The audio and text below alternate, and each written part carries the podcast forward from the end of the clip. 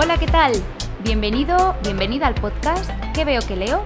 Un espacio donde hablamos mucho de series y también de películas y de libros.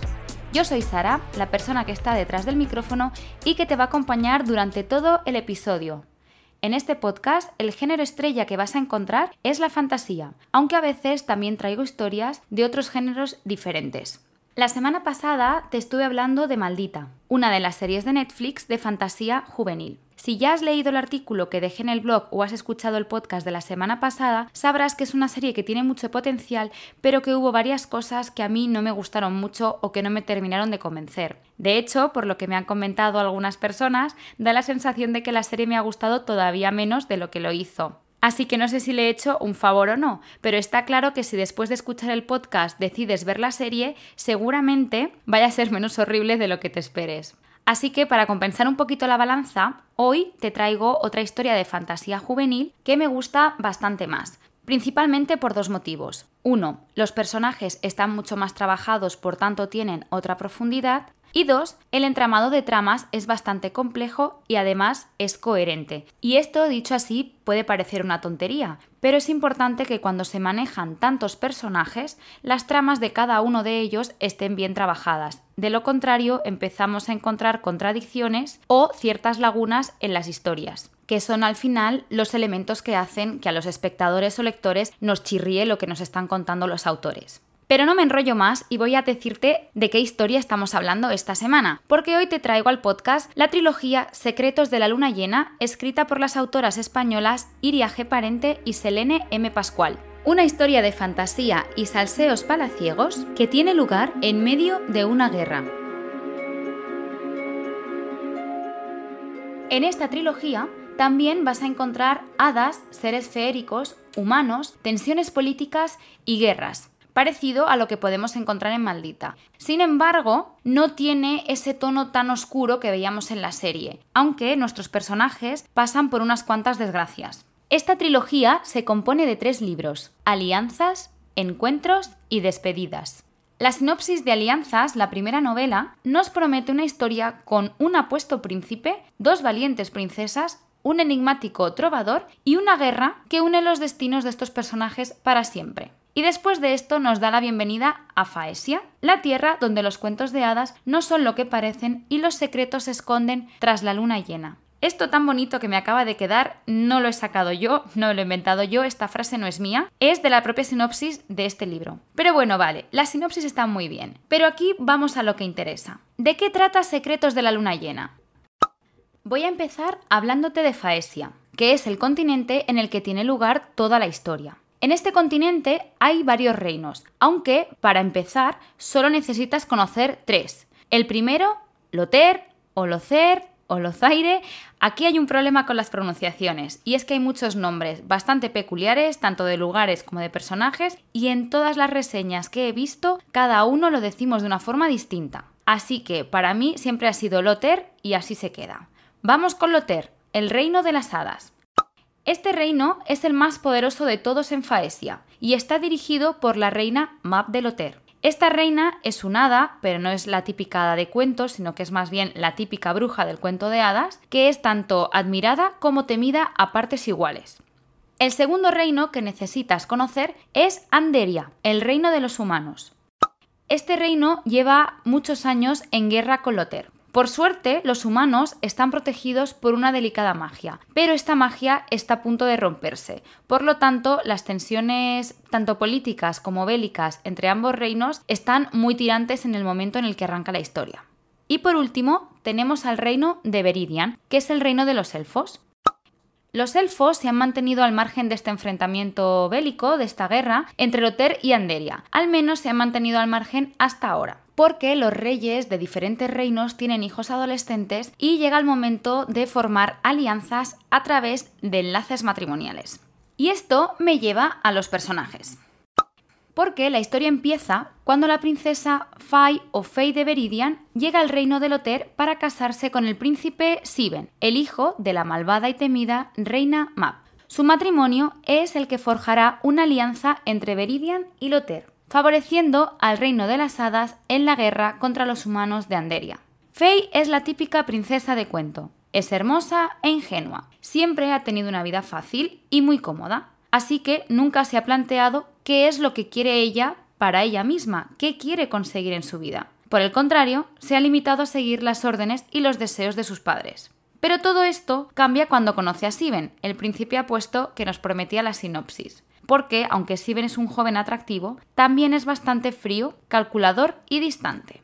Ay, amiga, entonces es cuando Faye comprende que su matrimonio es un puro trámite y que no va a tener la vida feliz de cuento que le han prometido.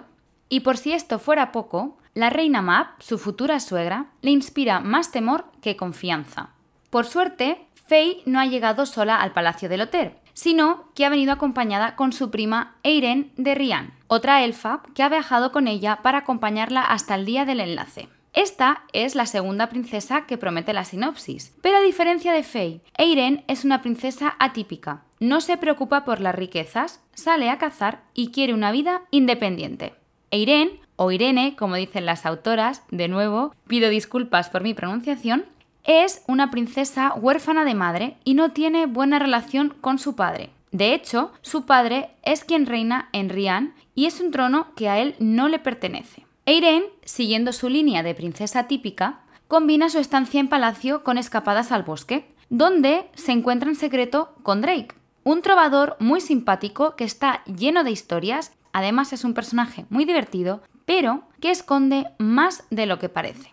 En los días previos a la boda, Faye empieza a sufrir bastante estrés y ansiedad porque ve que va a tener una vida que no quiere. Así que Irene aprovecha para intentar conocer al príncipe Siben y asegurarse de que su prima va a estar bien una vez ella se marche. Siben e Irene no tienen buena relación. A decir verdad, es bastante difícil llevarse bien con Siben. Pero ambos personajes padecen de insomnio, así que acaban por compartir las noches en vela jugando al ajedrez. Así que Irene aprovecha esas partidas con Siben para descubrir cuál es la verdadera personalidad del príncipe.